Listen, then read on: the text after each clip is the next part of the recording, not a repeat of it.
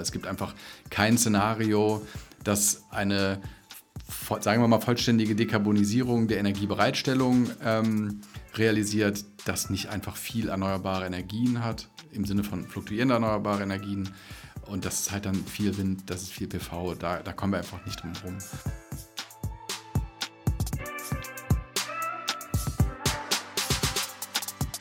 Hi, willkommen bei Endpower. Wir sind Markus und Julius. Und wir sind überzeugt, dass die Energiewende machbar und für den Klimaschutz essentiell ist. Wir produzieren diesen Podcast, damit ihr die Möglichkeit habt, euch Energiewissen anzueignen und möchten euch nebenher spannende Personen und Projekte vorstellen. Los geht's!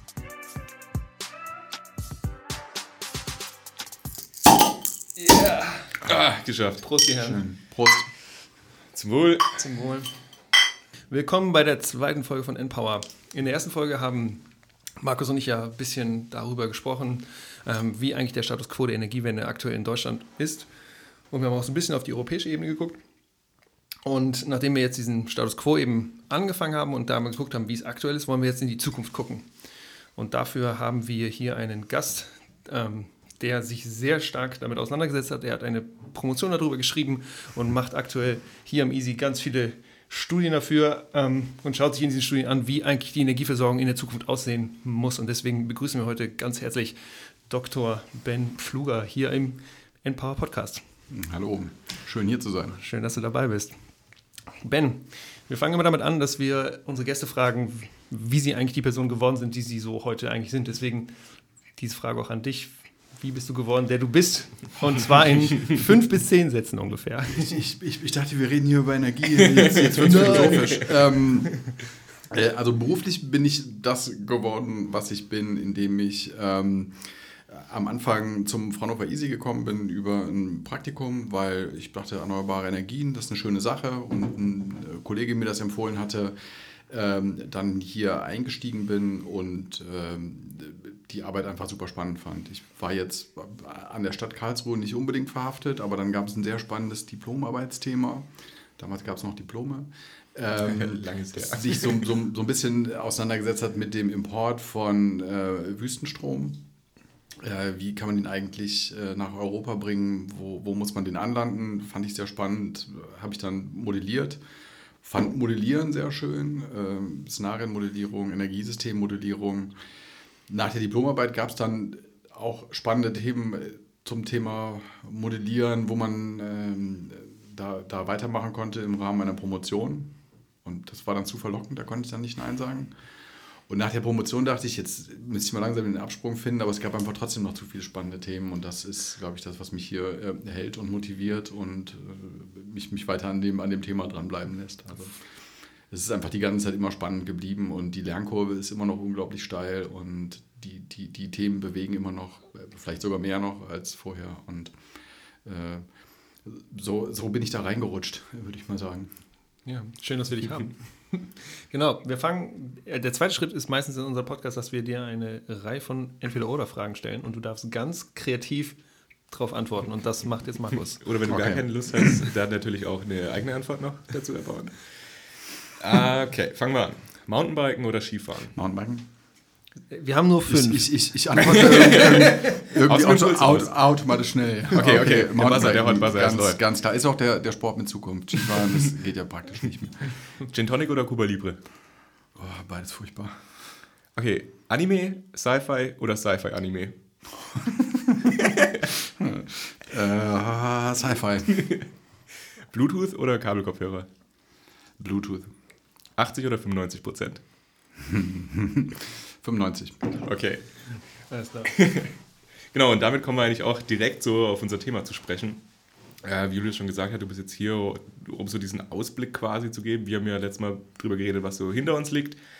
Ähm, und ganz am Anfang würden wir gerne einsteigen, vielleicht generell, also was sind denn überhaupt Szenarien und für was brauchen wir die?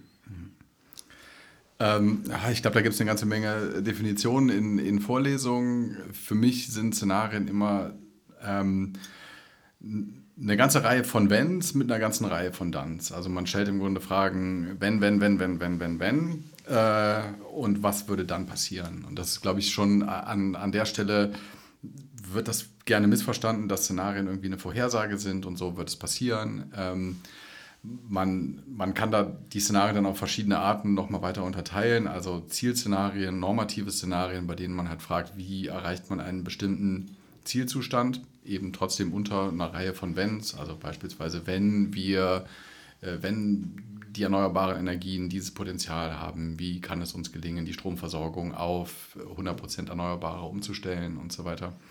Äh, oder eben äh, stärker explorative Szenarien, in denen man sich halt anschaut, beispielsweise für eine bestimmte Energiepolitik, wie weit bringt die uns denn? Bis, bis zu welchem Punkt äh, ist die hilfreich? Welche Folgewirkung hat das, wo man die, die Modelle dann eben explorativer benutzt und sich halt anschaut im, im, im Sinne eines, ja, fast einer, einer, einer Sandbox, was, was kann denn da alles passieren?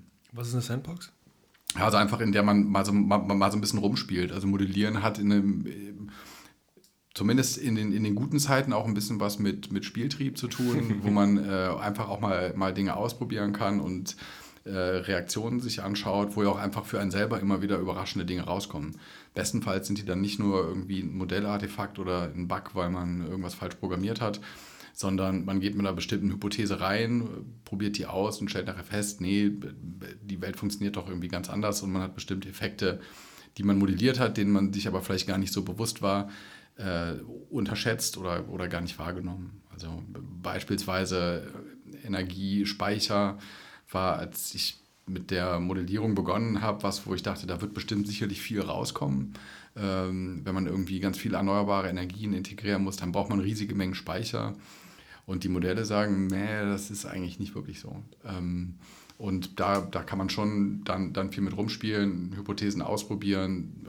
Muss man auch, um zu schauen, bis zu welchem, innerhalb welcher Grenzen sind die Aussagen, die man denn jetzt mit den Modellen macht, am Ende eigentlich wirklich robust.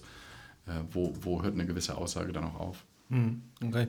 Jetzt macht ihr ja hauptsächlich Pro Projekte, so wie ich es verstanden habe, kannst du mich gleich korrigieren, für die Bundesregierung, um zu schauen, mit diesen Wenns und welchen Dunns, was dann eigentlich passiert. Also was müssen wir machen, damit wir 2050 eine, ja, eine dekarbonisierte Energiewirtschaft vielleicht haben. Aber da vielleicht auch gleich reinzuspringen und zu sagen, es geht vielleicht, oder es geht jetzt vielleicht um die Dekarbonisierung, aber früher habt ihr 80 Prozent ähm, Szenarien gemacht, also 80 Prozent Reduktion von CO2 oder Treibhausgasemissionen und jetzt macht ihr 95 Prozent ähm, Szenarien. Kannst du mal einen Unterschied sagen zwischen diesen zwei Szenarienarten und wie es überhaupt dazu gekommen ist, dass man jetzt vielleicht eher in diese Richtung 95 Prozent geht? Ja. Ähm, genau, also wir arbeiten viel für verschiedene Ministerien, nicht unbedingt nur Deutschland, sondern auch äh, auf, auf europäischer Ebene, dass wir da, wobei ich da jetzt eher in Forschungsprojekten unterwegs war, ähm, wo genau diese Fragen gestellt werden. Wie kann das eigentlich gelingen? Ähm, die Bundesregierung hat ja das Ziel, wird jetzt wahrscheinlich nochmal verschärft, aber im Grunde war jetzt lange Zeit das Ziel, dass wir die Treibhausgasemissionen gegenüber 1990 um 80 bis 95 Prozent senken wollen. Und da hat man eben sehr lange nur auf, das, auf die untere Kante des Ziels geschaut, im Sinne von, machen wir erstmal nur das Nötigste.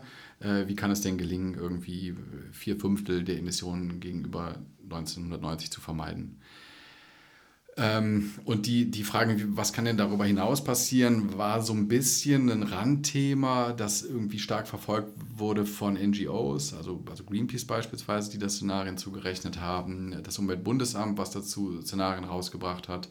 Ähm, und man kann, glaube ich, schon sagen, dass das am Anfang noch ein bisschen belächelt wurde. Ähm, und im Zuge aber auch der, der Verschiebung der, der Diskussion, ich glaube nicht erst seit Fridays for Future, auch schon so ein bisschen davor, ist das immer mehr gegangen auf, der, auf die 95% Welt, ähm, die sich halt doch nochmal dramatisch unterscheidet. Das sind jetzt irgendwie 15 Prozentpunkte, das klingt nach nicht so viel, aber das ist schon nochmal was komplett anderes, was man sich da anschaut. Ähm, bei 80 Prozent besteht so ein bisschen die Gefahr und ich würde auch vielleicht unsere eigenen Szenarien da, dazu, die, davon nicht komplett freisprechen, dass man sich so einen, so einen Punkt anschaut, wo man an einigen Stellen sich in eine Sackgasse manövriert hat und gar nicht weiß, wie es da weitergehen soll.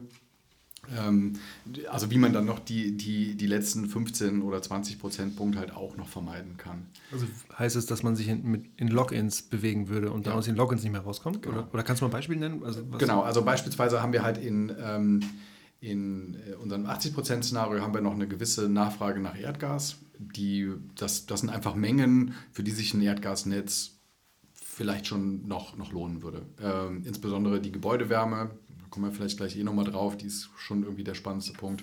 Die, die läuft einfach noch in, in vielen Häusern über, über äh, Erdgas, so wie wir das halt heute auch kennen. Und wenn man halt schaut in, in Richtung äh, einer, einer, einer Endzielbetrachtung, müsste man sich da halt vielleicht fragen, was mache ich denn, wenn ich die letzten Häuser, die jetzt in 2050 da noch mit einer Gasheizung laufen, wie kriege ich die denn umgestellt? Und eventuell habe ich da auf dem Weg dahin Dinge gemacht, die, die nicht sinnvoll sind, wenn es auf den weiteren Weg geht. Ich habe die zum Beispiel vielleicht mal saniert, aber nicht so saniert, dass ich eine Wärmepumpe da einbauen könnte. Mhm. Und dann äh, hänge ich halt auf gewissen Technologien und habe hab in dem 80%-Fahrt gar nicht gemerkt, dass ich an der Fahrtentscheidung äh, falsch abgebogen bin. Falsch, ja, oder, oder, oder, oder falsch abgebogen oder gar nicht abgebogen bin. Ähm, und da vielleicht weder, weder für die eine noch die andere Welt irgendwie das Richtige gemacht habe. Da werden jetzt gerade eben verschiedene Lösungen diskutiert, wie man denn die vollständige Dekarbonisierung erreichen kann und die unterscheiden sich teilweise sehr stark. Gerade was Infrastrukturbedarf angeht, sind das sehr unterschiedliche Dinge. In den 80%-Szenarien hatte ich auch so ein bisschen das Gefühl, dass sich zumindest innerhalb Deutschlands äh, so eine fast einen Konsens gebildet hatte, wie das denn irgendwie äh, stattzufinden mhm. hat. Ähm, da brauchen wir viele erneuerbare Energien, da brauchen wir viel Energieeffizienz. Ähm, am Ende bleiben noch in bestimmten Bereichen Emissionen übrig und so ein bisschen war man sich auch irgendwie darüber einig, was denn die Bereiche sind, die jetzt besonders schwer zu dekarbonisieren sind. Luftverkehr ist uns jetzt irgendwie noch nicht so richtig eingefallen, wie wir da von Kohlenwasserstoffen wegkommen. Ähm, internationaler Schiffsverkehr, auch ein schwieriger Bereich da war man sich so ein bisschen einig. Dann konnte man sich noch darüber streiten, ob man jetzt eher halb-halb äh, Wind und Photovoltaik irgendwie in Deutschland hat oder ob das irgendwie mehr in die eine oder andere Richtung geht. Aber so die Grundrichtung bei vielen 80% Szenarien war irgendwie gleich. Und wenn man jetzt Richtung 95% schaut, dann fallen diese Lösungen irgendwie auseinander. Dann kann man sich nicht mehr für so ein Middle-of-the-Road-Szenario entscheiden, sondern da muss man sich bei manchen Punkten einfach entscheiden, wie man das machen will. Und im Grunde zerfällt dieser, dieser Lösungsraum dann in einzelne Punkte und das macht es, glaube ich, ziemlich schwierig. Das ist auch, glaube ich, was, was gerade die, die Diskussion um Politikmaßnahmen schwierig macht. Dass wir eigentlich keinen Konsens gerade darüber haben, wie eigentlich denn jetzt ein vollkommen dekarbonisiertes Deutschland, ein Europa oder die Welt halt aussieht. Da gibt es einfach unterschiedliche Strategien. Ja, du hattest eben gesagt, dass bei einem 80%-Szenario, dass du das Gefühl hattest, dass sich das schon ganz gut eingependelt hatte, so grundsätzlich, wie man das machen könnte. Siehst du solche Prozesse jetzt auch beim 95%-Szenario oder ist man da, ist, also sieht es auch einfach nicht so aus, dass da Akteure zusammenkommen, sondern dass es wirklich sehr fragmentiert ist? Ja, das ist eine gute Frage. Ähm, ich habe ein ganz bisschen in den letzten Monaten das Gefühl, dass sich da vielleicht ein Konsens bilden könnte, aber das da könnte ich mich auch täuschen. Ähm, da, da stehen schon auch gewisse Interessen hinter, muss man sagen, die jetzt für oder gegen die, die eine oder andere Lösung plädieren. Ähm, und so ganz ist nicht klar, wie die zusammenkommen können. Ähm, also, und da jetzt nochmal zurückzukommen auf den Gebäudesektor, der ist, glaube ich, mit der zentrale Punkt, wo, wo wir jetzt gerade ähm, als Gesellschaft noch uns nicht entschieden haben, wo es da eigentlich mhm. mit hingehen soll. Die Frage ist am Ende, also zugespitzt, wollen wir da ganz stark auf, auf Strom- und Wärmenetze gehen oder wollen wir da auf Strom, Wärmenetze und synthetische Energieträger gehen, beziehungsweise Wasserstoff? Mhm.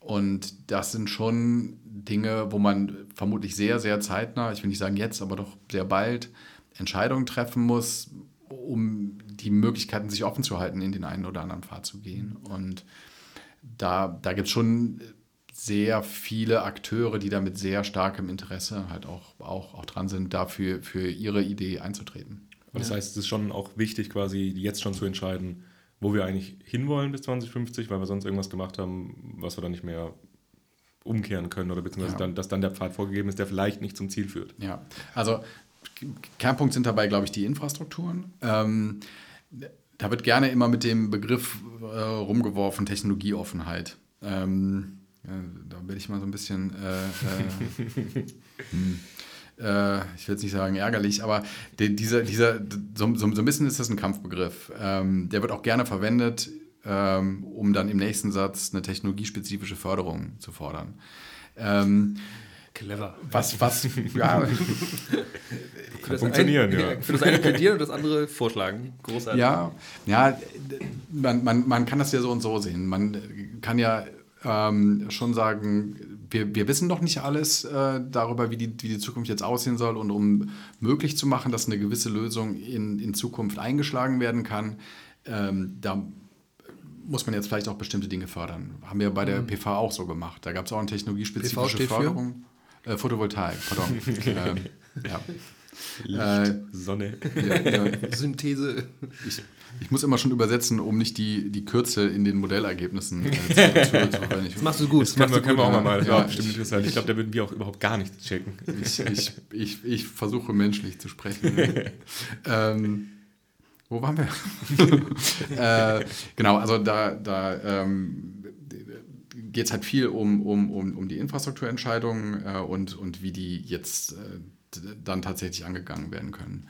Ähm, und der, der große Punkt, glaube ich, der da ähm, jetzt auch entschieden werden muss, ist eben, wenn wir von der Technologieoffenheit, vielleicht um das noch, noch zu Ende zu sagen, bei der Photovoltaik haben wir es eben auch nicht so gemacht, da haben wir auch nicht äh, äh, alle Technologien gleich behandelt und gesagt, wir gucken einfach mal, was die, die, die stärkste ist, die sich durchsetzt irgendwie. Bei den Erneuerbaren wäre das vermutlich Windenergie gewesen, irgendwie die lange Zeit vor Photovoltaik die Nase vorn gehabt hätte. Und jetzt langfristig sehen wir halt, oder vielleicht ist das jetzt auch schon so weit, dass Photovoltaik irgendwie, was die spezifischen Kosten angeht, an, an Windenergie vorbeizieht. Ähm, mindestens an sonnenreichen Standorten, aber eventuell ist das irgendwann auch in London der Fall. Ähm, und diese, diese Technologieoffenheit heißt, glaube ich, schon, dass man sich alle Dinge offen anschaut. Zu einem gewissen Zeitpunkt muss man sich aber vielleicht auch für das eine oder andere entscheiden. Ja. Und das ist da, glaube ich, der Punkt. Und von nochmal zurück zu den Infrastrukturen. Wenn jetzt gerade ein, ein äh, Verteilnetzbetreiber, ein Stromverteilnetzbetreiber irgendwie die, die Straße aufreißt, um da neue Kabel zu verlegen, ähm, macht es für den schon einen Unterschied, ob der sich darauf einstellt, dass in Zukunft alle Häuser in der Straße Wärmepumpen haben und jeder hat sein Elektromobil äh, vor der Tür. Also ähm, kurze Information: Wärmepumpen brauchen Strom. Wärme, Wärmepumpen brauchen Strom. Äh, gibt auch Gaswärmepumpen, so ist es nicht. Genau, aber äh, die wird es wahrscheinlich in einem 95%-Szenario auch nicht geben, oder?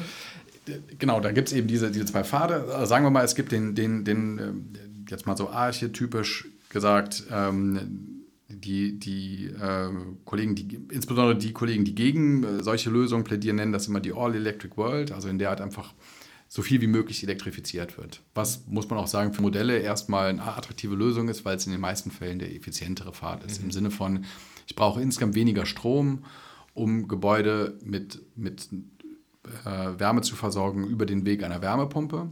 Die verwendet halt Strom, holt sie aber zusätzlich noch äh, Wärme aus dem Boden oder aus der Luft äh, als wenn ich das über synthetische Energieträger mache, die über einen komplizierten Umwandlungsprozess erstmal Strom in einen Energieträger, in einen stofflichen Energieträger verwandeln, der dann wieder umgewandelt wird. Da brauche ich irgendwie vier bis fünfmal so viel Strom, je nachdem, wie man das sieht. Mhm. Ähm, und das ist, glaube ich, der, der, der andere Pfad, der da gesehen wird, den also insbesondere natürlich Leute, die in der, in der Gasbranche arbeiten, vertreten, die sagen, ähm, diese, diese All-Electric World ist an vielen Stellen viel zu aufwendig, viel zu kompliziert. Ich muss die Gebäude so gut sanieren, dass die Wärmepumpen eingebaut werden können. Ich muss viele Stromnetze bauen. Lass uns doch lieber die Gasnetze nutzen, die jetzt in der Erde liegen. Die können große, äh, sehr große Leistungen äh, schnell zu den Gebäuden bringen. Die sind einfach schon da. Es äh, macht Sinn, das weiter zu nutzen, anstatt zu hoffen, dass wir die Sanierungsrate jetzt endlich mal erhöhen können und Gebäude dann zukünftig alle mit Wärmepumpen versorgt werden. Mhm. Und das sind einfach zwei unterschiedliche Auslegungen, die da gerade sehr, sehr intensiv diskutiert werden. Aber eben, wie gesagt, in ihrem Infrastrukturbedarf anders sind.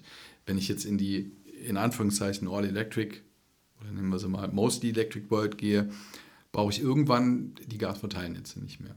Dann habe ich alle Gebäude entweder am Fernwärmeanschluss oder mit einer Wärmepumpe versorgt oder sie nutzen halt, weiß ich nicht, noch lokale erneuerbare Energien, verfeuern Biomasse, wenn aus irgendwelchen Gründen beides nicht geht. Äh, Pfälzer Waldhütte. Hm. Wie, wie werden solche Wärmenetze versorgt?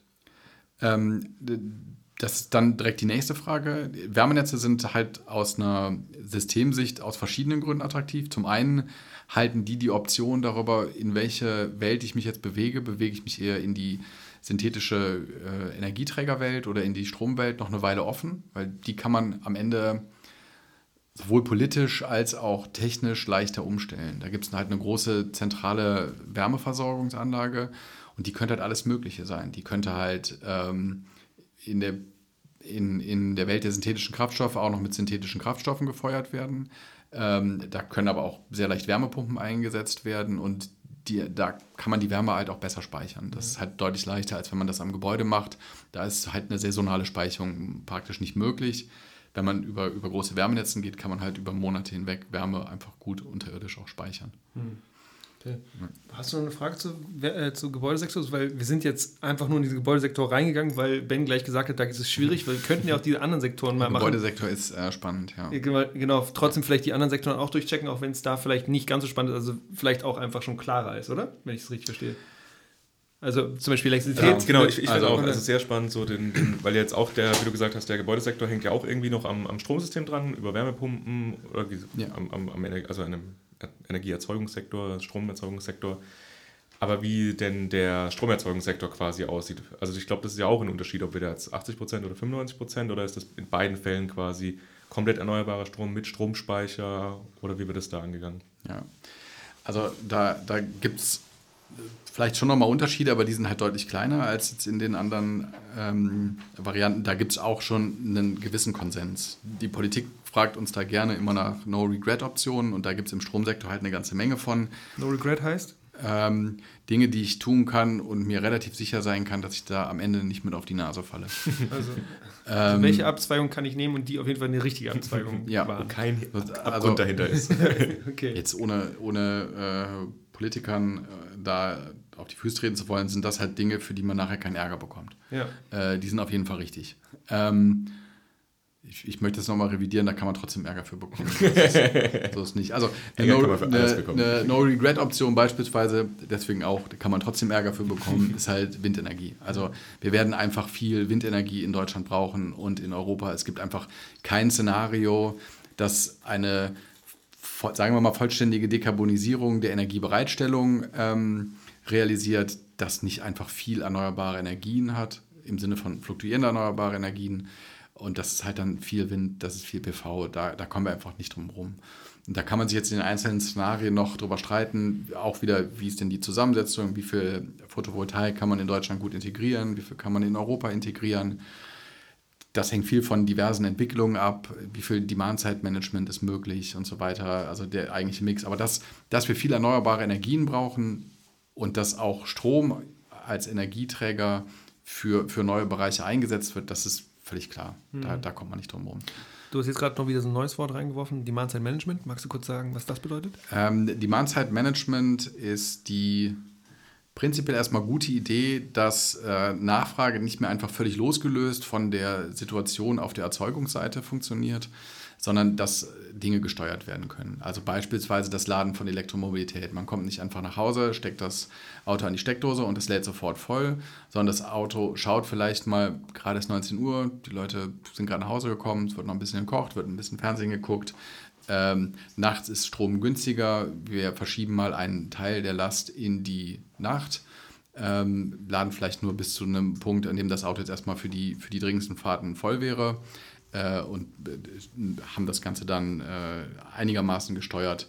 Hat halt den Vorteil, dass man fluktuierende Erneuerbare besser integrieren kann, weil die Last sich zumindest in der Tendenz dahin schiebt, wo auch ein gutes Dargebot an erneuerbaren Energien ist.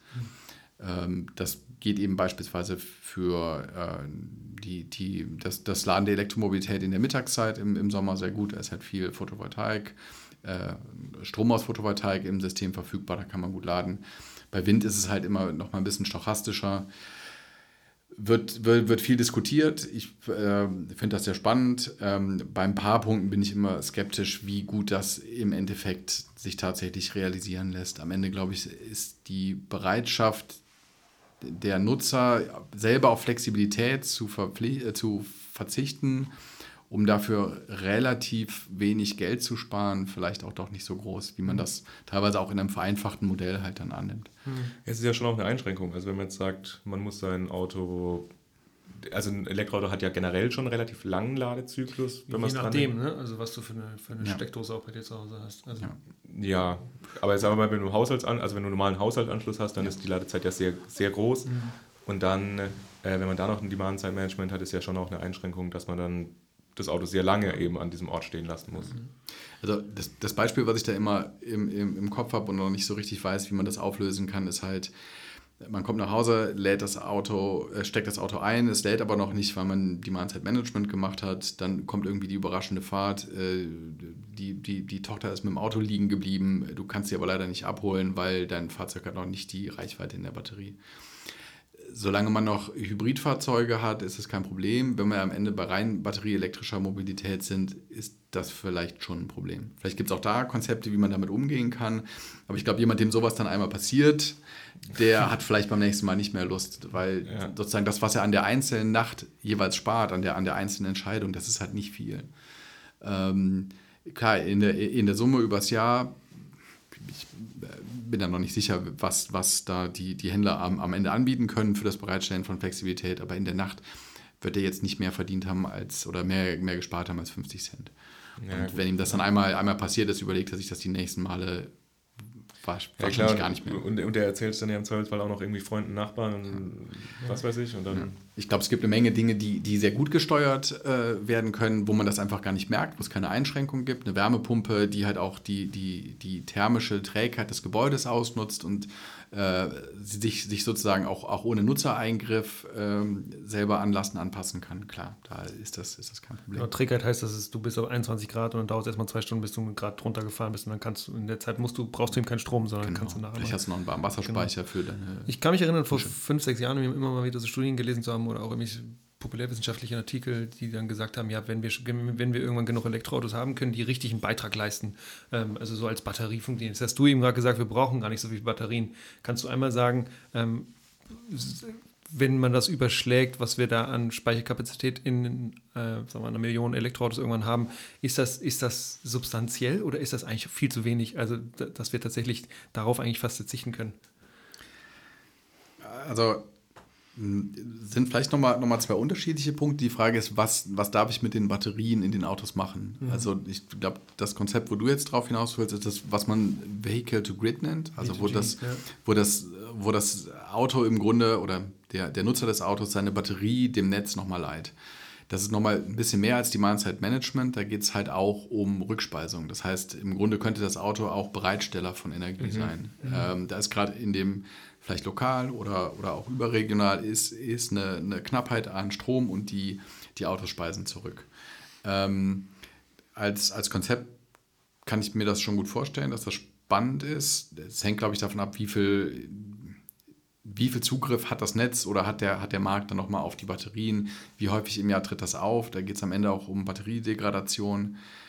Also das, das Nutzen und, und dann kaputtgehen der Batterie, ne? Degradation? Genau, also dass Dinge im, im, im Laufe ihrer Zeit altern. Bei Batterien ist es mittlerweile so, dass die halt tatsächlich mehr altern. Hm, jetzt nicht wie wir, wir altern auch mit Lasten, vielleicht schneller. ich, ich habe das am Ende, am Ende meiner Disk habe ich das erste graue Haar gefunden. Beziehungsweise eine Kollegin hat mich unnötigerweise ja, aber darauf. Aber immerhin am Ende deiner Disk. Das ist ja, ja schon. ist bei ja, uns anders. Ja, ja ihr, ihr habt es jetzt nochmal härter. ähm, ähm, Batterien altern jetzt viel tatsächlich einfach darüber, wie, sie, wie, wie lange es sie gibt und der, der, der Anteil, der von der, von der äh, Nutzung bestimmt ist, der, der nimmt weiter ab. Vielleicht kann man da noch besser werden oder hoffentlich kann man noch besser werden. Aber das ist so ein bisschen die Frage, wie viel, wie viel Bereitschaft gibt es halt da, die, die Batterien auch dem Netz zur Verfügung zu stellen. Ja. Ähm, und dieser, dieser andere Speicherbedarf, der mich am Anfang so überrascht hat, dass da halt relativ wenig von kommt, ist so ein bisschen für die großskaligen Speicher im, im Netz. Bisher haben wir dafür halt Pumpspeicher, die halt klassisch mit einer Pumpe Wasser in ein oben gelegenes Speicherbecken äh, hochpumpen und dann bei Bedarf, bei, bei beispielsweise hohen Strompreisen, äh, das Ganze wieder durch eine Turbine jagen, die weiter unten steht und damit halt Strom erzeugen. Ähm, und diese Konzepte rechnen sich halt in so einem System, das stark auf erneuerbaren Energien mit Fluktuationen basiert, erstaunlicherweise halt weniger, als sie das heute tun. Ähm, und das war das, was, was mich am Anfang so ein bisschen überrascht hat, was sich aber auch in der Realität jetzt gerade bestätigt. Also auch jetzt gerade haben diese Anlagen Probleme, äh, sich am Markt zu rentieren, weil man mit, an, mit, mit viel erneuerbaren Energien rauskommt von dem alten Betriebsmuster, was im Grunde hieß, in der Nacht füllen sich diese Speicherbecken mit Grundlaststrom, mit, mit Kohlekraftwerken oder mit, mit französischem Atomstrom. Da ist Strom halt sehr billig. Und tagsüber zum Mittagspeak wird der äh, äh Speicher wieder geleert und rückverstromt. Das heißt, im Grunde konnte so ein Speicher halt 365 Mal im Jahr halt irgendwie seinen, seinen normalen Zyklus fahren. Und jetzt haben wir auf einmal ein System, das immer stärker auf erneuerbaren Energien basiert. Dann haben wir vielleicht mal zwei Wochen richtig viel Wind. Dann läuft dieser Speicher halt einmal voll und dann steht er halt zwei Wochen rum. Mhm. Und dann haben wir halt einmal danach zwei Wochen irgendwie äh, wenig erneuerbare Energien. Da wird auch viel der auch sehr schöne Begriff der Dunkelflaute umhergeworfen, äh, die, die bei vielen Leuten Entsetzen auslöst. Aber sagen wir mal, wir haben eine Periode mit relativ wenig äh, erneuerbaren Energien, dann leert sich der Speicher einmal und dann ist der halt leer. Ähm, und entsprechend haben diese sehr kapitalintensiven Anlagen, also es ist einfach teuer, die zu bauen und die müssen auch schon viel laufen, damit sich das lohnt. Und das passiert da halt nicht mehr so viel. Mhm. Ähm, und deswegen ist es halt sehr, sehr kontraintuitiv, dass irgendwie Speicher, dass da, also zumindest so die klassischen Stromspeicher, wie, wie wir die bisher haben, kapitalintensive Anlagen mit einem günstigen Betrieb, dass, dass die sich schwer tun in so einer Welt, die stark auf erneuerbaren Energien basiert. Mhm. Was bei den Autos vielleicht wieder äh, dann, dann spannend ist, sind halt auch so, so Second-Life-Konzepte, wo man halt sagt, wenn die Batterie am Ende im Auto einfach nicht mehr die, die Kapazität hat, die der Fahrer sich da wünscht, dann werden die Batterien ausgewechselt. Bevor die recycelt werden, werden die aber nochmal als Speicher in Gebäuden verbaut. Hm. Ähm, wo es dann vielleicht weniger auf irgendwie Leistung zu Gewicht ankommt, wo man äh, die, die dann noch gut integrieren kann. Ähm, und da sind sie dann vielleicht auch schon wieder aus einer systemischen Perspektive ganz interessant. Ja. Also wir hatten ja am Anfang diesen Gebäudesektor gemacht, jetzt haben wir uns ein bisschen Elektrizität angeguckt, deswegen aber noch eine Frage zu Elektrizität, dieses schöne Wort. Ähm, und zwar... Ich verschreibe mich da auf uns immer, wenn ich das auf Englisch schreibe. Electricity. Ja. Und zwar ist, würde ich gerne mit dir über das Thema ähm, Elektrizität, also Stromautobahn sprechen, also die Netze, also auf äh, Übertragungsnetzebene. Und zwar ist es ja so, dass viel Windpotenzial irgendwie in Norddeutschland sind und da ja auch deutlich mehr ähm, Wind auch schon zugebaut wurde. Ähm, jetzt ist es aber so, dass viel Industrie im Süden her ist und jetzt brauchen wir da ähm, diese, diese Autobahnen. Und die Frage ist, brauchen wir die wirklich? Wenn ja, wie viel brauchen wir davon ungefähr? Und siehst du, dass da eben auch Pro äh, Probleme mit ähm, sozialer, gesellschaftlicher Akzeptanz irgendwie auf uns zurollen in den 30er und 40er Jahren? Also vielleicht auch da ähm, ist zumindest in der, in der Diskussion wird auch wieder äh, Gas als Alternative dazu ähm, ins, ins Spiel gebracht. Da gibt es so schöne Grafiken, die das nochmal aufmachen, wo man halt sieht, wie viel 40 Gigawatt Leistungskapazität als, ähm, als äh, Stromautobahn aber das ist deutlich breiter als eine Autobahn. Das sind halt irgendwie, ich weiß nicht, acht Fußballfelder oder so in der Breite, wenn man das bauen will. Uiuiui. Das äh, wusste ich auch noch nicht. Wusste ich auch nicht. Krass. Ich, ich, ich will mich da nicht, also, also, also ich glaube, es waren acht, äh, also 40 ja, aber selbst wenn es eins ist, finde ich es schon ganz ist, Genau, ja. aber sechs wäre auch viel, vier ja. wäre auch viel. Ja. Na gut, eins, eins ist ja schon. Also aktuell ist wahrscheinlich eins, zwei. Eins, so. eins, eins ist ja eine Trasse irgendwie, mhm. ne? aber da braucht man eine ganze Menge Trassen nebeneinander. Und das Gleiche ist halt einfach eine Pipeline, die halt, also ich weiß nicht, wie die, die genauen Bebauungsregeln sind, äh, je nach Umgebung, aber die wahrscheinlich so links und rechts irgendwie 10, 12 Meter Platz hat. Da kann man schon viel Leistung mit nach unten bringen. Ähm, also auch das ist da nochmal ein Argument, ähm, da, dass da vielleicht da Gas eine spannende Option sein könnte. Ich denke schon, dass, ähm, also bei uns in den Rechnungen kommt immer raus, dass äh, Stromnetze eine sehr günstige Option sind und das ist erstmal unstrittig. Also ähm, Freiluftstromnetze, ne? Wahrscheinlich. Also. Ja, äh, aber auch wenn man da von höheren Verkabelungsanteilen, also, also Erdkabel ausgeht, das ist immer die Frage, ne? man, man wird nicht alles als Erdkabel bauen. Aber auch wenn wir mal davon ausgehen, dass am, am Ende irgendwie 20 Prozent verkabelt werden müssen, weil an den jeweiligen Stellen da keine Akzeptanz für ist, sind, sind Stromnetze immer noch eine sehr günstige Option. Ähm, kommt man ganz ohne Stromnetzausbau aus? Sicherlich nicht. Die sind doch schon auch, also diese, diese äh, Hochspannungsleitungen sind ja auch schon teurer, weil die auch höher verlegt werden müssen, oder? Also die Mäste und alles sind doch dann auch höher. Genau, aber jetzt praktisch in, in Transportkapazität sind die natürlich immer noch mal günstiger. Also praktisch so für also so. pro, mhm. pro transportierte mhm. Leistung ist natürlich das mhm. Niederspannungsnetz insbesondere das, was wir dann irgendwie so auf den letzten Metern vom Haus verbuddeln, äh, ist natürlich das, das teuerste. Ähm, aber weil da eben auch weniger Strom durchgeht, oder? Also genau, für, ja, klar. Ja. Also und, und da auch nochmal beim, beim, beim Netz ist halt das Aufstellen natürlich schon das teuerste. Ähm, also jetzt beispielsweise beim, beim äh, Stromverteilungsnetz ist halt so, die 90 Prozent der Kosten entstehen dadurch, dass ich da Kabel verlege. Ob ich da jetzt viel oder wenig Leistung hinlege, das macht dann noch die letzten 10 Prozent aus. Das, das ist im, im Grunde, wie viel Kupfer brauche ich, wie groß ist der Querschnitt des Kabels. Mhm. Aber äh, ein Großteil der Kosten entsteht erstmal dafür, dass da Netz gelegt wird. Ähm, und jetzt für die Stromautobahnen, der, der, der Vorwurf, der äh, unseren Ergebnissen da manchmal gemacht wird oder auch anderen, die halt eben sehr stark sagen, Strom ist eine günstige Option, sagen, A, ihr berechnet die Akzeptanz nicht und äh, B, ähm, eure, eure, klar sind, sind Netze günstig, aber das alleine ist ja noch, noch, noch nicht das Problem. Am Ende geht es um die Akzeptanzfragen. Und in einer gewissen Weise stimmt das. Also Strom, Stromnetze sind im Verhältnis sehr günstig, weil es halt immer günstiger ist, Strom von A nach B zu bringen und ihn da irgendwie zu nutzen, als ihn mit Umwandlungsverlusten zu speichern oder ihn nicht nutzen zu können und dann anderweitig nochmal neu erzeugen zu müssen. Ich kann mir ehrlich gesagt trotzdem nicht vorstellen und sehe das sehr skeptisch, dass wir am Ende einen stark, also und mit stark meine ich irgendwie 80, 90, 100 Prozent erneuerbare Energien äh, basierendes Stromsystem in Europa haben, wo wir nicht die Fluktuationen zwischen den Regionen ausnutzen. Wo wir also eben uns, es uns leisten, dass vielleicht gerade in äh, Skandinavien es sehr windig ist und, und, in, und in Südeuropa ist eben wenig los und wir haben nicht die Möglichkeit, da Strommengen zu exportieren. Das macht das System einfach teurer, weil ich dafür halt auch mir andere Lösungen jeweils überlegen muss. Also du ähm, meinst, wir werden diese Kapazität und Möglichkeit haben, da Elektrizität zu shiften von geografischen Regionen innerhalb von Europa oder nicht? Also ich glaube, das ist die zentrale Option zur Integration von erneuerbaren Energien ja. sind Stromnetze. Ähm, alles andere, was man macht, ist, ist ungleich teurer. Mhm. Und das führt jetzt wieder zurück zur Akzeptanzfrage. Klar, Stromleitungen haben keine besonders hohe Akzeptanz. Aber denen wiederum stehen dann andere Dinge gegenüber, wenn man versucht, das Ganze ohne Stromnetze zu machen. Also eben, äh, wenn wir jetzt mal die, die, die Gasmöglichkeit außen vor lassen, ne? Norddeutschland, Süddeutschland, kann man halt entweder mit den, mit den Hochspannungsmasten leben, um den Strom in den Süden zu bringen, oder man muss halt mit Windenergieanlagen im Süden leben, die dann irgendwie produzieren. Also irgendwelche Infrastrukturen, Mesostrukturen wird man brauchen, um äh, die erneuerbaren Energien ins System integrieren zu können. Da kommt man einfach nicht drum herum.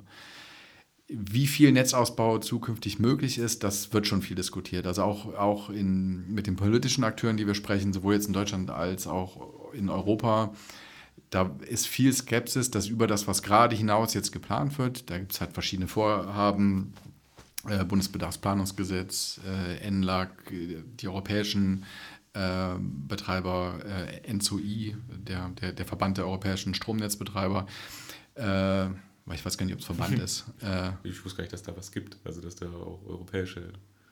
Ja, das ist ganz lustig. Die wurden ähm, im Grunde nach dem äh, in, aus Italien abgehenden Stromausfall ähm, 2004. Das ist gar nicht so lange her, ne? Ja, ich, ich glaube 2004. Ja. Wenn das nicht so ist, bitte korrigiert das nachher einfach mit einer anderen Stimme drüber. Ja, ich, ich spreche, spreche darüber so 2006. So eine, so eine Google-Stimme. ähm, ich glaube, es war 2004. Ähm, da da äh, war dann im, im Grunde die Europäische Kommission irgendwann einfach ein bisschen stinkig, weil die gesagt hat, im Grunde hätte das verhindert werden können, wenn ihr Netzbetreiber einfach mal ein bisschen besser zusammenarbeiten würdet. Und im Grunde wurde denen diese Struktur auch so ein bisschen aufgedrückt. Heißt nicht, dass sie nicht funktioniert. Ja. Ähm, so, aber die haben halt auch einen Plan. Und die Frage ist jetzt, was kann darüber hinaus noch passieren? Also da ist jetzt, sagen wir mal, für bis, bis 2030, 35 ist ein Stromnetz geplant das allein umzusetzen, ist schon eine Herausforderung. Also die, die Verzögerungen beim Stromnetzausbau sind ein ernstes Problem, dürfen aber auch nicht überbewertet werden. Also teilweise geht es einfach nur um lokale äh, Strecken, die halt zum Beispiel verhindern, dass Windenergie das ganze Jahr über eingespeist werden kann. Aber in der Summe müssen die schon vorankommen und die Frage ist jetzt, wie viel kann darüber hinaus noch passieren? Oder auch andersrum gefragt, können wir damit leben, wenn darüber hinaus nicht so viel passiert? Und ich glaube, da wird es hinten raus schon teuer. Mhm. Und dann ist eben die Frage auch, ist dann dafür die Zahlungsbereitschaft da? Also Strom, der halt eben nicht mit diesen Netzen auskommt, der ist äh, sicherlich teurer, weil alternative Flexibilitätsoptionen teurer sind. Also das wären lo lokale Optionen, ne? Das wären viel lokale Optionen. Das könnte eben auch, wie gesagt, nochmal mehr äh, Speicherung mit Rückverstromung sein, was aber dann auch wieder heißt, mehr Speicherung heißt mehr Verluste, heißt. Du musst äh, auch die neue Infrastruktur noch darüber hinaus eben investieren, damit du die Speicherinfrastruktur genau, überhaupt ja, hast, ja. oder? Ja. Genau, und das ist halt ein Trade-off. Also da würde ich jetzt auch nicht sagen, nur weil aus dem. Abwägung, ne? Ja, eine, eine, eine Abwägung. Also nur weil aus den Modellen rauskommt, äh, Stromnetze sind günstig, heißt das ja nicht, dass man die günstigste Lösung machen muss. Also ich betreibe selber oder beschäftige mich mit viel mit einem Optimiermodell. Optimiermodell heißt immer, das Modell sucht die unter den gegebenen Randbedingungen günstigste Option. Es gibt auch Modelle, die auf was anderes optimieren, also beispielsweise auf Umwelteinflüsse oder ähnliches. Wir schauen jetzt stark auf, auf Kosten oder auf Dinge, die wir irgendwie monetarisieren. Das heißt aber nicht, dass ich sage, das ist auf jeden Fall die beste Lösung, sondern erstmal nur ein Verständnis dafür zu kriegen, was ist denn günstig, um dann vielleicht das auch dem gegenüberzustellen. Wir weichen jetzt mal ab, wir bauen mal weniger Netzausbau, führt zu mehr Kosten von X. Um das Ganze dann der Politik zur Verfügung zu stellen, ist das ein Trade-off, den ihr in die eine oder andere Richtung entscheiden wollt? Oder, oder wer soll das entscheiden? Ja. Okay. Jetzt haben wir relativ viel über den Stromsektor geredet. Auch, genau, ja, jetzt, genau, gehen wir mal ein bisschen weiter, dass wir auch noch irgendwie äh, über die anderen Sachen was mich auch irgendwie mal interessiert, was ich tatsächlich ein spannendes Thema finde. Übrigens ist das, äh, glaube ich, eines der zentralen Probleme der Energiewende, dass wir verdammt lange über Strom, Strom, ne? Strom, ja, ja. Strom geredet haben. Das ist, das ist, auch mal so, aber das ist natürlich auch... Der, ja, Altmaier sagt ja, äh, Wasserstoff ist sexy, aber Strom war einfach lange sexy. Muss man auch sagen, ist, ist auch, glaube ich, ein Problem der wissenschaftlichen Community. Ist halt ein total homogener Energieträger, ist schön. Äh, kann man leicht berechnen wahrscheinlich. Kann man leicht berechnen. Die Datenlage ist... Du kannst alles damit machen auch quasi. Ja, die Datenlage ist traumhaft im Verhältnis zu anderen. Also wenn man sich die großen Stromerzeuger anschaut, da gibt es halt einfach Listen die Kraftwerke kann man sich anschauen. Das ist gut zu machen. Und wenn man jetzt dagegen mal versucht, dann eben Gebäude mal zu modellieren oder äh, Industrieanlagen, da geht's dann, da, da kriegt man schneller graue Haare. Vielleicht habe ich deswegen so spät graue Haare. Vielleicht auch das, ja, das, ja. das kam dann erst mit, Strom, mit den anderen. Ja. Ne? Aber genau, ich, gesagt glaube ich, das ist gerade an vielen Stellen ein Punkt, wo wir, also wo den Leuten jetzt gerade klar wird, dass das, was wir schon seit langer Zeit sagen, wir müssen mal aufhören, nur über Strom zu reden. Es gibt eine ganze Menge andere Dinge, die wir anfassen müssen und da passiert gelinde gesagt zu wenig. Äh, das ist, glaube ich, ein Punkt, der sich gerade noch mal mehr durchsetzt, als das in den Jahren davor auch war. Okay. Jetzt würde ich aber trotzdem noch ganz, ja. ganz kurz wissen wollen, weil du es gerade angesprochen hast, Wasserstoff. Also welche Rolle spielt denn Wasserstoff bei, bei euch? Oder, oder was? Vielleicht kommen wir dann darüber auch zu dem Sektor, wo ich eigentlich hin wollte, zum Verkehrssektor. Dann bitte noch ein bisschen Industrie. Ja, äh, also Wasserstoff ist in der Tat super sexy. Da würde ich natürlich Herrn Altmaier auf keinen Fall widersprechen wollen. Also kurz ähm, zur Information, wer ist Herr Altmaier? Altmaier ist der Minister für Wirtschaft, unser Wirtschaftsminister. Richtig, ne? Wirtschaft und damit natürlich auch Energie. Energie. Ja, dies äh, gehört ja seit einiger Zeit zusammen. Äh, der jetzt da in, im, im, im Zuge eines, äh, ich weiß nicht, ich glaube es war der Wasserstoffdialog äh, oder noch Dialogprozess Gas 2030 sich da über Wasserstoff geäußert hat. Sexy. ich glaube, über Wasserstoff könnte man, man sehr lange reden, äh, mit oder ohne hauchige Stimme. Wasserstoff wird halt schon sehr lange in diversen Formen diskutiert. So die Idee einer Hydrogen Economy mit auch gleichnamigen Büchern zu dem Thema, einer komplett auf Wasserstoff laufenden Gesellschaft, werden schon sehr lange diskutiert. Ähm, und so richtig Schwung aufgenommen im Sinne von äh, Wasserstoff taucht tatsächlich auf und wird wirklich genutzt, hat das jetzt noch nicht. Klar gibt es in einigen Gebieten Wasserstoffbusse, die rumfahren, aber so viel ist da auch nicht passiert.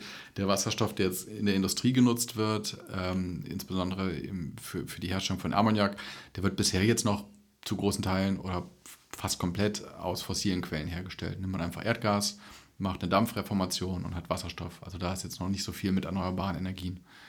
Ähm, Wasserstoff hat halt ähnlich wie Strom auch die, die Idee, es ist ein erstmal zumindest lokal, wenn ich jetzt mal die Herstellung rauslasse, ein, ein äh, CO2-freier Energieträger.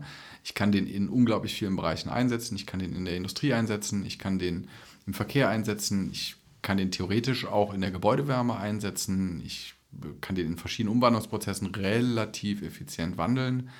Ähm, der hat im Verhältnis zu eben äh, Stromspeicherung auch eine, eine hohe Energiedichte ähm, und ist deswegen da natürlich für viele Bereiche attraktiv. Und wird jetzt gerade eben auch im Zuge von dem, was wir vorhin diskutiert hatten, diese Frage, kann ich denn alles mit Strom machen? Alles mit Sicherheit nicht. In einigen Bereichen davon kann ich eben mit Wasserstoff einiges machen.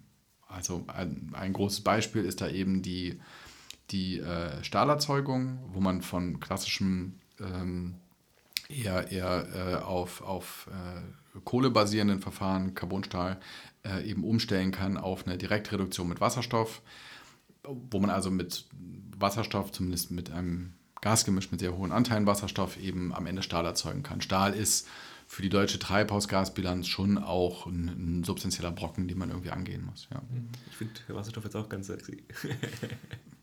Aber das hat nur mit meiner rauchigen Stimme zu tun, ne? Und nicht mit sexy. den Aus. Sexy. Hier, hier wird es sehr, sehr warm drin. ich glaube, hier ist sowieso, sowieso sehr warm, weil hier gibt es keine Klimaanlage. Ja, ja. Wir, wir hier äh, gehen da voran, Klimaanlagen, nein. Okay, genau, Öko. So, aber willst genau. Mobilität reden, Jetzt reden wir über den Verkehr. Oder willst du noch was sagen, Ben? Nee, ich wollte auch, ich wollte auch deine, deine Überleitung nochmal äh, aufnehmen und äh, Wasserstoff okay, im Verkehr. Dann bitte. Wasserstoff hat im Verkehr nichts zu suchen. nee, äh, Punkt, Spaß. Aussage, Ausrufezeichen. Nee, ähm, ich, äh, Wasserstoff hat schon gerade für, für Langstreckenfahrten natürlich das Potenzial, irgendwie eine Energiedichte bereitzustellen, die man mit Batterien nicht hinbekommt. Reichweiten von Batterien sind ein Problem für zumindest viele Fahrer.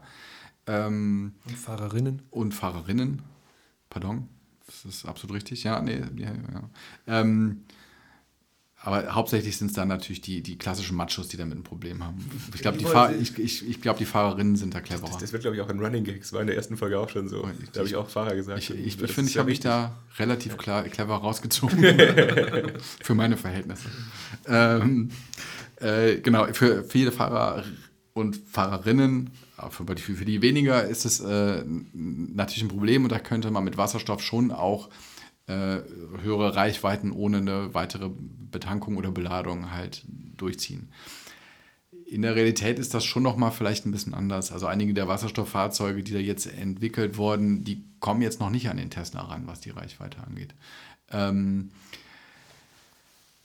ich ich habe ehrlich gesagt das, das Gefühl, dass sich für den, für den Pkw-Verkehr am Ende doch Elektromobilität im Sinne einer batterieelektrischen Mobilität durchsetzen wird. Ich, ich habe ehrlich gesagt das Gefühl, Wasserstoff hat dieses Spiel so ein bisschen verloren. Die ist noch ein bisschen spät, ne? Weil also ja. ich finde, Elektromobilität hat ja so richtigen Aufschwung. Ja. Es beschäftigt sich irgendwie jeder damit, findet es ja. ja. auch cool. Also ich meine, durch Tesla ist das alles ja auch ein bisschen cool geworden. Aber über Sexy. ja. Aber ja, Wasserstoff ist ja irgendwie nicht mehr so im. Ja, im ja es, es, es, gibt schon noch Firmen, die da auch dran sind, Automobilhersteller und auch äh, in, in, im Szenarien ist das noch dabei, eben weil es halt viele äh, positive Eigenschaften hat, die auch richtig sind. Aber ich glaube, im, im realen Betrieb jetzt kommt jetzt gerade Schwung in, in batterieelektrische Mobilität, der am Ende schwer aufzuholen sein wird von, von äh, von Wasserstoffmobilität. Das hängt mit den Tankmöglichkeiten zusammen. Also selbst wenn jetzt ich mir morgen ein Wasserstofffahrzeug holen würde, wo, wo, wo tanke ich das denn? Ich habe ehrlich gesagt jetzt hier für Karlsruhe, ich habe ich hab keine Ahnung, was es gibt eine bei der NBW, habe ich gesehen letztens. Genau, also da, bei eine, ne? Genau. Es also ist eine, aber ich weiß noch nicht, ob das quasi nur so eine interne Testtankstelle ist oder sowas. Oder aber genau, aber die Punchline ist ja Elektro Elektrizität quasi, hast du in jedem ja. Haus gefühlt, also ja. hast du ja. Und, und Trade-off darf ich nicht sagen, aber Punchline. Punchline darf man sagen. Punchline ja. Das ist wie ein Rap-Battle. Genau, die, die, die Punchline ist schon, jeder, jeder kann zu Hause laden. Also, oder Leute, die einen festen Parkplatz zu Hause haben. Ich, ich kann leider nicht. Also ich, ich glaube, keiner von uns drei kann irgendwie laden. Aber ja. ja. Wobei wir halt auch nochmal, glaube ich, ein, ein, etwas anderes Mobilitätsprofil haben. Wir sind halt Leute, die in der Stadt wohnen und meine Frau muss halt rauspendeln zu ihrer Schule. Äh, das ist nochmal ein bisschen anders.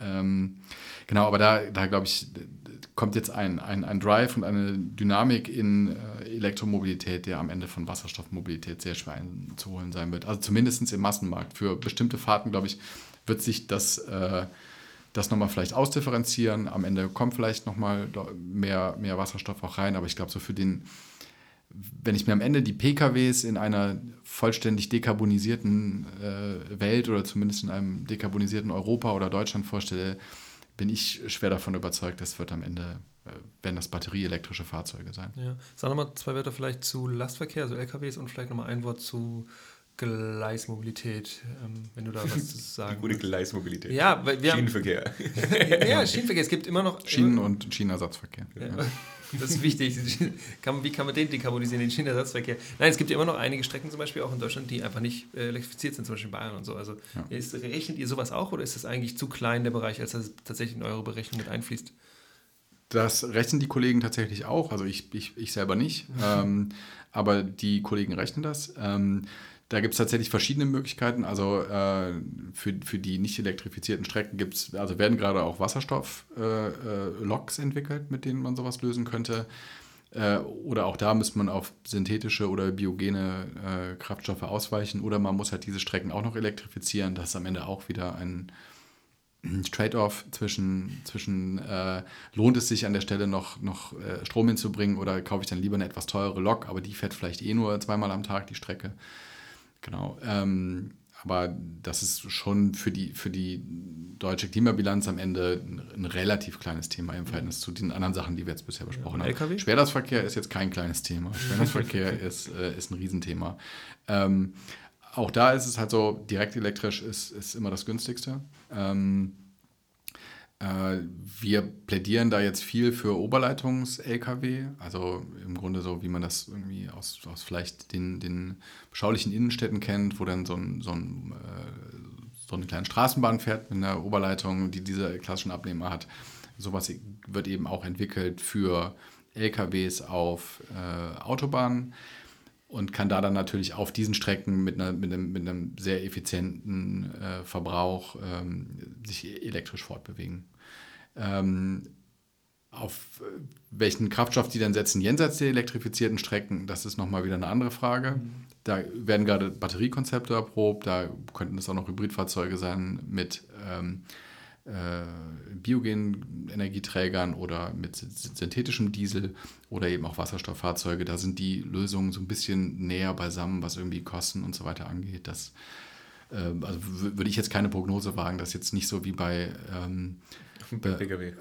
bei Pkw, wo ich schon das Gefühl habe und auch in Gesprächen mit vielen anderen Kollegen, dass insgesamt die Meinung doch jetzt sehr stark dahin geht, im Pkw-Bereich setzt die Elektromobilität durch. Oberleitung äh, bei LKWs ist sicherlich nochmal was anderes. Ich, ich, ich selber bin da ja leidenschaftslos. Ich, ich fahre nicht gerne Autobahn. Äh, ich habe da keinerlei ähm, äh, King of the Road Gefühle oder so. Aber es gibt, glaube ich, viele Leute, die das haben. Ich will denen das auch nicht, nicht absprechen.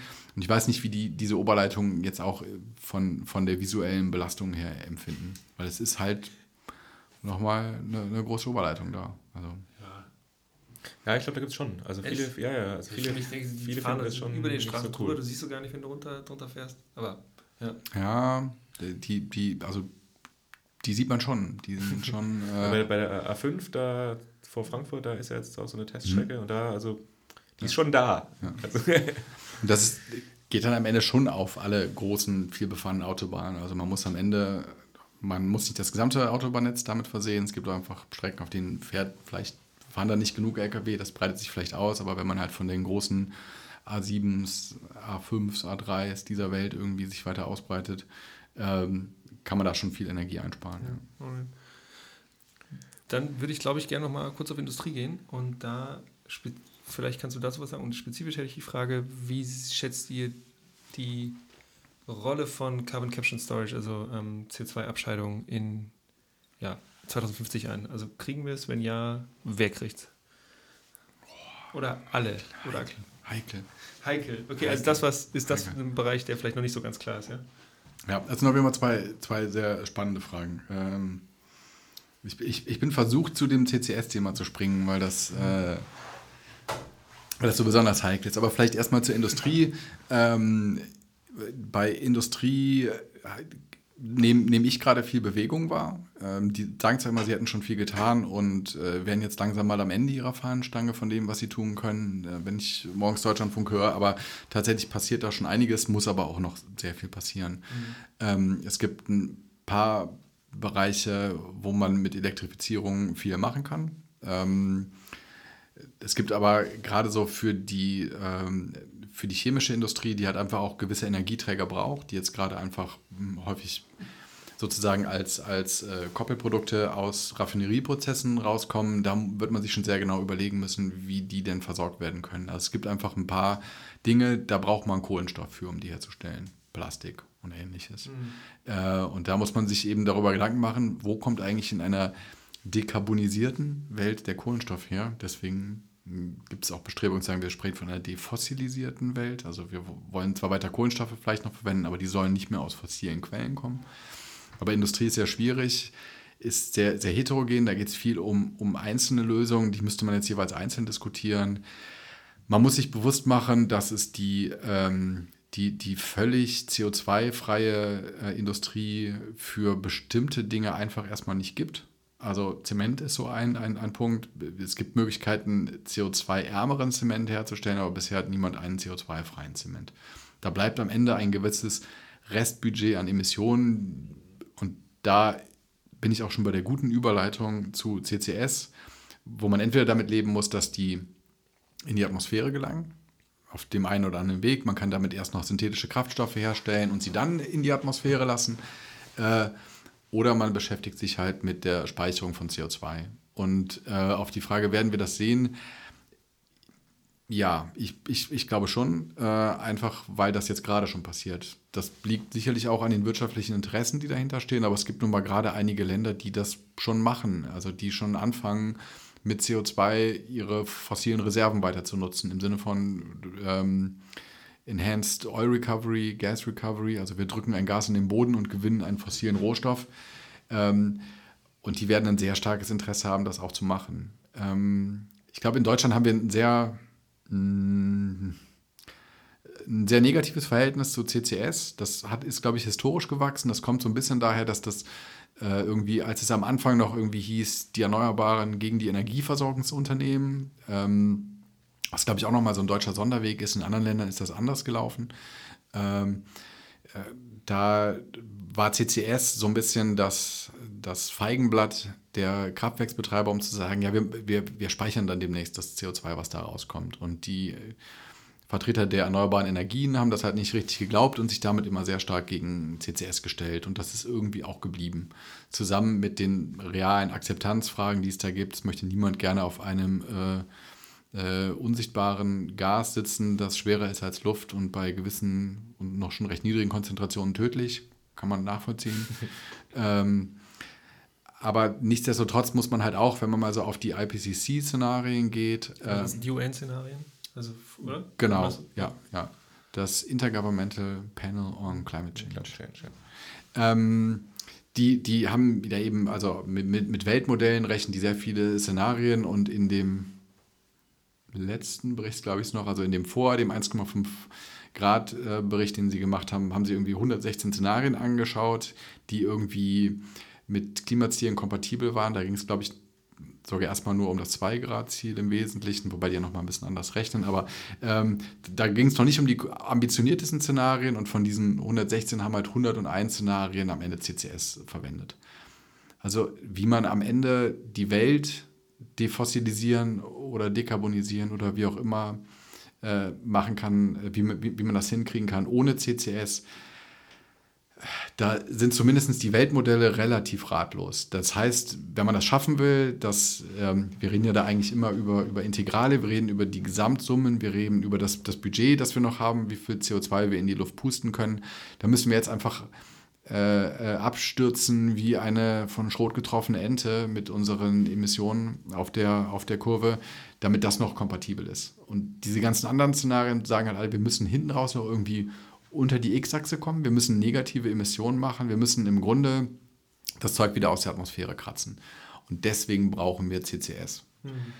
Äh, und da, glaube ich, muss Deutschland vielleicht auch langfristig sich nochmal Gedanken darüber machen, was, was diese Punkte auch vielleicht auch für Industriepolitik bedeuten. Wird das am Ende einfach global eine wichtige äh, Technologie, ähm, wenn man die, die Ziele erreichen will? Ähm, und was bedeutet das dann? Also China hat jetzt 1040 GW äh, Kohleleistung am, am Netz.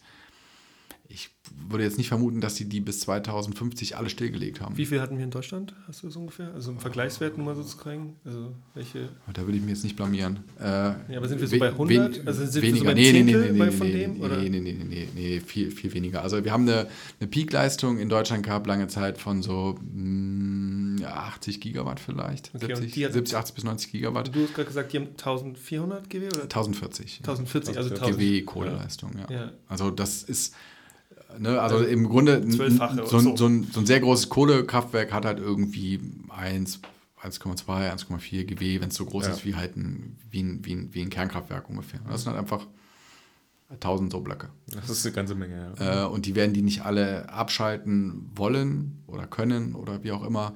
Ähm, am, am Ende muss man sich vielleicht schon damit beschäftigen, wie, wie kriegt man diese Anlagen, wenn nicht komplett raus aus dem System, so doch zumindest sauberer, als sie das bisher waren. Ähm, und dann geht es am Ende eben auch um die negativen Emissionen. Wenn wir scheitern darin, schnell genug äh, unsere Emissionen zu reduzieren, dann brauchen wir am Ende irgendwelche Senken.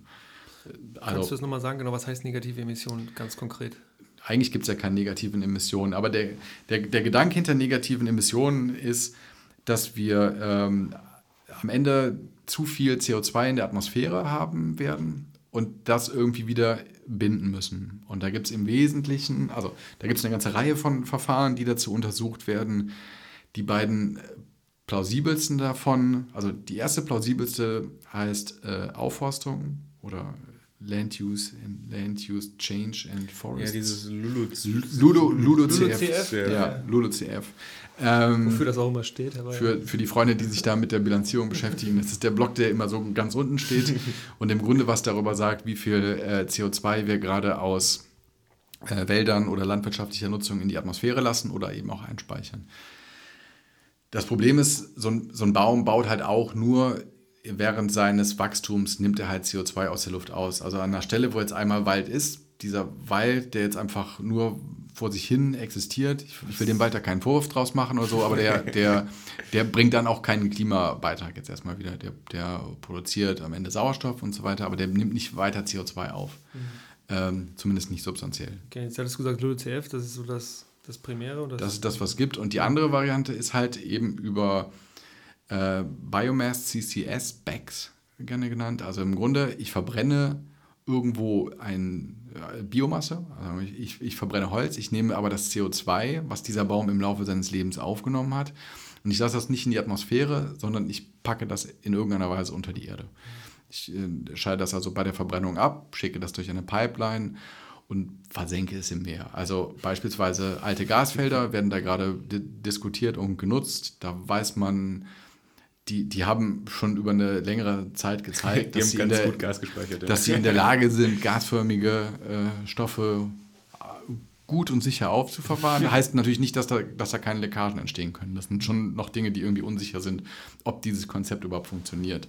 Oder eben saline Aquifere und andere geologische Schichten, wo man das Ganze eben auch an Land unter der Erde einpressen könnte. Aber da gibt es halt, wie gesagt, mindestens in Deutschland, aber auch jenseits davon Akzeptanzbedenken von Leuten, die da nicht auf dem Gas wohnen wollen. Und man so ganz hat man zumindest meinem Verständnis nach, ich will jetzt den, den Geophysikern da nicht so nahe treten, aber so ganz sicher, was das eigentlich mit, mit der Erde macht, äh, hebt sich da was. Also ich glaube, die Niederländer haben das sogar tatsächlich diskutiert, weil das ja auch so ein bisschen hilft, irgendwie gegen den Anstieg des Meeresspiegels äh, anzukämpfen, dass man da so mal so ein bisschen von unten. Mal 50 Zentimeter das Land hochmacht. ja, da geht es, glaube ich, so auch schon noch mehr. ich glaube, da gibt ja dann aber andere Probleme, oder? Die haben, noch, die haben noch Gas rausgeholt und dann haben sie so Mikroerdbeben und sowas bekommen. Und Egal, darüber reden wir aber nicht. Wir haben über LULCF gesprochen. Vielleicht nochmal einen Sonderpodcast genau, zu Niederländern. Du kriegst noch garantiert einen Sonderpodcast. Ja, genau. dann haben wir, also LULCF, dann haben wir über BEX gesprochen. Jetzt gibt es ja noch DAX. DAX, natürlich. Ähm, im Grunde das Gleiche. Und zwar nicht DAX, sondern DACCS. DACCS, Direct Air Capture and Storage. Ähm, Luftabscheidung ist eine, eine riesen wichtige Technologie, die vielleicht eine der zentralen Schlüsseltechnologien der Energiewende werden könnte. Also Leute, wenn ihr ein Startup gründen wollt und einen Plan von sowas habt, ich glaube, ihr seid gemacht. Aber wenn hinkriegt. vielleicht schon ein bisschen später. Äh, gibt's schon. Ähm, gibt's schon. Ah. Gibt's schon. Ähm, genau, im Grunde macht der, der Direct Air Capture Prozess das, was der Baum macht, ähm, nochmal mit ein bisschen weniger Flächenverbrauch und dafür vielleicht mehr Energieeinsatz von außen. Also im Grunde man, man scheidet das CO2 aus der Luft ab, um es dann wieder zu verpressen. Im Grunde das ganze Zeug, was wir in den letzten äh, tausend Jahren Menschheitsgeschichte da hochgepustet haben, in den letzten äh, 100 Jahren äh, in nie gekanntem Ausmaß, das räumen wir einfach aus der Luft wieder auf. Einfach muss man dabei sagen, in Anführungszeichen, weil CO2-Konzentration wird in ppm gemessen, also in Parts per Million. Und da sind wir jetzt gerade so bei äh, 410, 420, glaube ich. Ähm, am, am, Ende will man halt irgendwie verhindern, dass das auf äh, 450 oder, oder mehr ansteigt. Aber wir reden halt über sehr, sehr, sehr kleine äh, Mengen in der Atmosphäre. Und das kann man sich vorstellen, dass es schwierig ist, Dinge, die ohnehin schon sehr dünn vorhanden sind, da, da drin, das ähm, die dann rauszufiltern. Das ist ein, ein, energieintensiver Prozess, der auch aufwendig ist, der auch Fläche braucht. Da müssen dann große Luftmengen durch große Anlagen strömen. Ist vermutlich auch nichts, was wir jetzt in Europa in, in riesigem Maßstab sehen werden, würde ich vermuten, aber äh, würde ich mich jetzt nicht für verkämpfen. Hm. Ähm, aber vielleicht in, in anderen Regionen der Welt, wo auch dann wieder der, der visuelle äh, Schaden, in Anführungszeichen, der durch sowas entsteht, als nicht so stark empfunden wird. Also beispielsweise in die Wüste stellen. Ähm, nicht, dass Wüsten keine Aber wichtigen Lebensräume werden. Die Effizienz von so einem System liegt ja schon oder hängt ja schon auch davon ab, wie die Konzentration ist, also wie du gerade gesagt hast. Also wäre es dann sinnvoll, das beispielsweise irgendwie in Peking oder so, in so ziemlich stark versmogten Städten hinzustellen? Ja, Smog und CO2-Konzentration sind ja nochmal teilweise wieder was anderes, aber am Ende redet man da ja nicht über unterschiedliche Dimensionen oder so, dass da irgendwie Faktor 3, 4 mehr CO2 dabei wäre, dann hätten die Leute da äh, nochmal ernsthaftere Probleme. Ähm, nichtsdestotrotz ist eben, wenn man sich an einen, an einen Kraftwerksstrom, äh, Kraftwerksabgasstrom hängt, hat man natürlich viel höhere Konzentrationen, also Faktor 200, 1000, wie auch immer. Das ist schon deutlich einfacher, das an der Stelle aufzuräumen. Und vielleicht auch, könnte man dann sagen, eine ganz gute Idee, äh, direkt hinter sich aufzuräumen und nicht erst dann, dann ganz spät irgendwo in der Atmosphäre. Ähm, vielleicht in dem Zusammenhang auch, ne, was jetzt mit CCS viel diskutiert wird, um nochmal die, die Brücke zu schlagen zum Wasserstoff, ist halt das Konzept des sogenannten blauen Wasserstoffs. Unabhängig davon, ob das vielleicht ein ganz cleverer Marketingbegriff ist, ist blauer Wasserstoff halt das Konzept, ähm, diesen Dampfreformationsprozess beziehungsweise was ähnliches wie den Dampfreformationsprozess zu machen, also Erdgas zu nehmen, über einen Prozess von, von dem daran hängenden C zu befreien, daraus wird dann CO2 äh, und das dann direkt zu verpressen, sodass man äh, dann Wasserstoff hat, der zwar aus fossilen Quellen kommt, aber man hat sich der CO2-Emissionen schon vorher entledigt. Und man kann dann den Wasserstoff eben weiter in, in industriellen Anlagen nutzen und dann verbrennt genau. er und dann ist einfach. Genau, ja. aber die im Grunde sozusagen, man, man entnimmt die fossilen Energieträger den Boden, lässt aber das, das C, das man gerne nicht lässt möchte, man lässt man unten. Noch spannender vielleicht da die Überlegung, dass man das Ganze auch mit Methanpyrolyse machen könnte, weil da das, das C nicht als Gas rauskommt, sondern als Feststoff anfällt. Also als, das, das habe ich auch schon mal gehört, ja.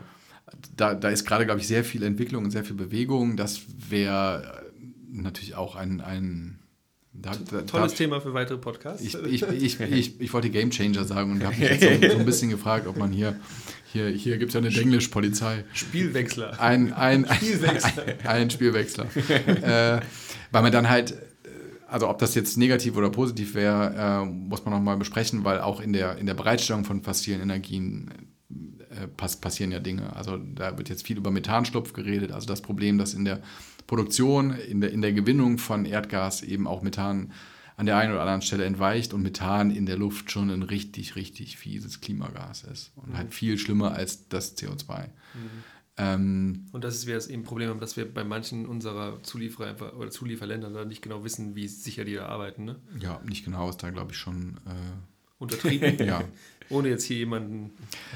Aber ja, wie soll man es auch messen? Ne? Also ja, da gibt es ja einfach so viele Stellen, wo da was entweichen könnte und wo man auch äh, zumindest jetzt, äh, als das als viele dieser Anlagen aufgebaut wurden, irgendwie jetzt nicht darauf geschaut hat, ob man hier oder da mal ein halbes Prozent irgendwie ver verliert. Das war ein Rohstoff, der in gigantischen Mengen produziert wurde und ja, die Wirkung konnte eh dem Einzelnen dann nicht zugewiesen werden. Das war vor, vor Kyoto teilweise, vor ETS. Und, und die laufen wahrscheinlich seit, ja, seit 30 Jahren durch jetzt, ne, zum Teil. Ja, also ich, ich höre da immer viel aus, aus, der, aus der Gasindustrie, dass man da mit modernen Anlagen sehr viel machen kann, dass man auch fossile Energien da deutlich verbessern kann, was da ihren, ihre, ihre Vorkette, sagen wir da immer, also das, was praktisch vor der eigentlichen Nutzung in dem jeweiligen Land entsteht. Aber äh, ich, ich war zumindest selber noch nicht da und habe es jetzt einzeln gemessen, wie viele Moleküle da rausgehen. Aber ja.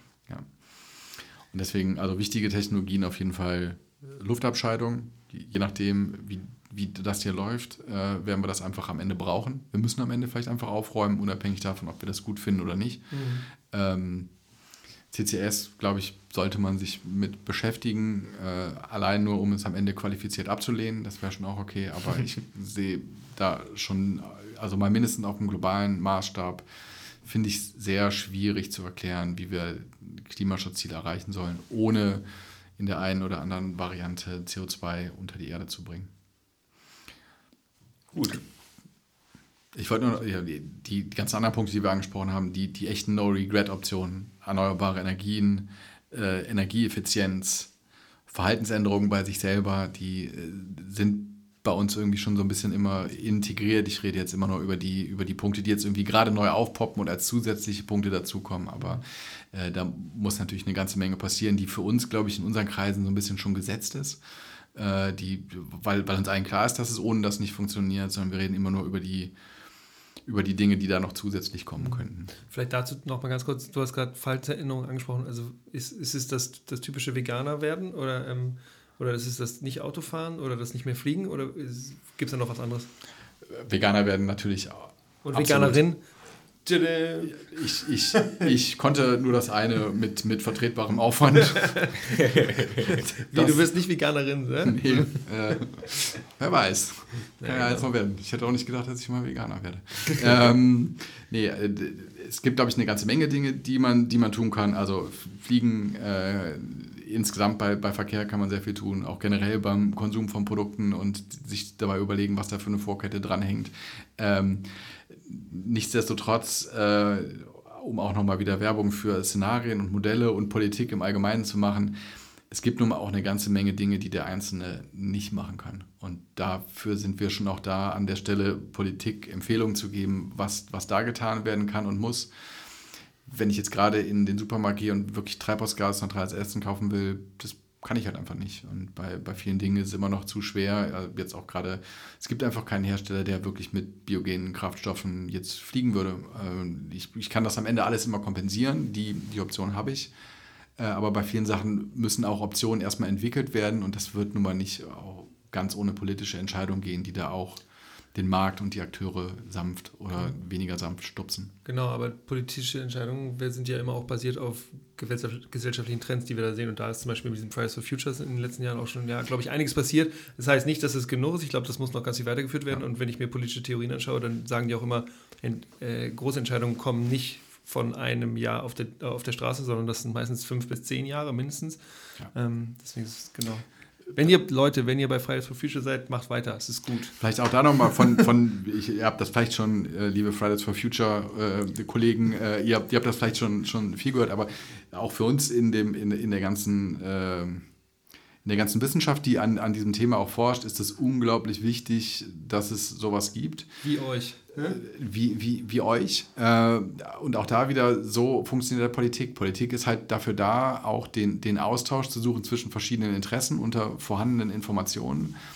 Und wenn da einfach niemand ist, der, der Druck macht für diese Themen, dann sind es am Ende die Leute, die sagen, oh, das hier jetzt Wandel ist für mich aber zu teuer. Was, was solange dem keine andere Meinung entgegensteht, A, erstmal richtig ist. So, solange niemand andere Interessen geltend macht, ist, die, ist das Interesse desjenigen, der das geltend macht, erstmal auch okay. Und so muss Politik das dann ja auch wahrnehmen an der Stelle, wenn äh, gesagt wird, nee, hier ohne, ohne diesen Rohstoff hier, ohne, ohne Erdöl, das funktioniert alles nicht. Erst wenn auf der anderen Seite auch genug Druck da ist, dass, dass da ein Interessenausgleich stattfindet zwischen, ähm, zwischen auch, auch berechtigten wirtschaftlichen Interessen und, und Umweltinteressen, ähm, erst, erst dann bewegt sich da irgendwas. Und das ist, glaube ich, was, also ohne, ohne derartige Bewegungen würden wir uns jetzt nicht damit beschäftigen, wie wir uns vollständig dekarbonisieren können. Also das also, ist völlig außer Frage. Also wir, wir, wir können nur an den, den Themen arbeiten, für die ihr auch Druck macht. Und auf jeden Fall dann was gebracht oder bringt was, ja. Ja, also genau, weil sonst kommt ja auch kein Geld für Forschung rum und sonst ist es vielleicht auch nicht, dass sich ein äh, politischer Entscheidungsträger tatsächlich hinsetzt und sagt, okay, ähm, lass uns mit Fridays sprechen oder rechnet uns mal aus, was wir machen können oder sagt, beratet uns mal darin, wie wir ein gutes Gesetz machen können. Weil das machen wir bei Fraunhofer ja manchmal oder öfters auch und das können wir nur machen, weil der Druck von der Straße auch da ist. Ja, also genau, anders, anders kann Politik nicht agieren, anders kann Gesellschaft sich auch nicht wandeln. Politik kann immer nur auch ein, ein, ein irgendwie geartetes gutes Gewissen und einen Wunsch zu Wandel auch dann nur, nur abbilden, wenn es den auch lautstark präsentiert bekommt. Also die, die, die Politik kann ja jetzt nicht selber einfach sagen, wir werden treibhausgasneutral, was für viele einfach ein großer Wandel und ein Einschnitt ist. Da muss man sich nichts vormachen. Also in diesen Szenarien, das ist das massiv, was dafür erforderlich ist. Und das kann man von Politik nicht erwarten, dass sie das einfach so machen, ohne dass sie auch ernsthaft auf Gruppen zeigen können und sagen, da gibt es eine ganze Menge Leute, die das wollen. Das, das denken wir uns hier nicht nur aus. Äh, wir wir äh, fordern den großen Wandel nicht einfach nur, weil uns Wissenschaft das, das, das gesagt hat, irgendein Modell hat, hat ausgerechnet, das wäre eine gute Idee, sondern da gibt es auch, auch ernsthafte Interessen, die dahinter stehen und denen, denen müssen wir auch äh, denen müssen wir auch nachkommen. Und der, deswegen äh, unglaublich wichtige Entwicklung, die wir da gerade sehen. Ich glaube, das ist ein richtig schönes Schlusswort. Damit sind wir Fall. jetzt quasi auch am Ende von der Folge. Es war super spannend, ich fand es richtig interessant. Ben, vielen Dank, dass du da warst und uns war da Einblicke... Sehr, sehr angenehm, schön habt ihr es hier. Sehr, sehr und, und, warm haben wir es auch. Wir haben es extra die Temperatur ja. ein bisschen hochgedreht, dass es ein bisschen hitziger wird hier. Ja. Top. Also, Sexy. Ben. Ich, ich, ich wollte es nur auch nochmal sagen. Ciao. Danke, ciao. ciao.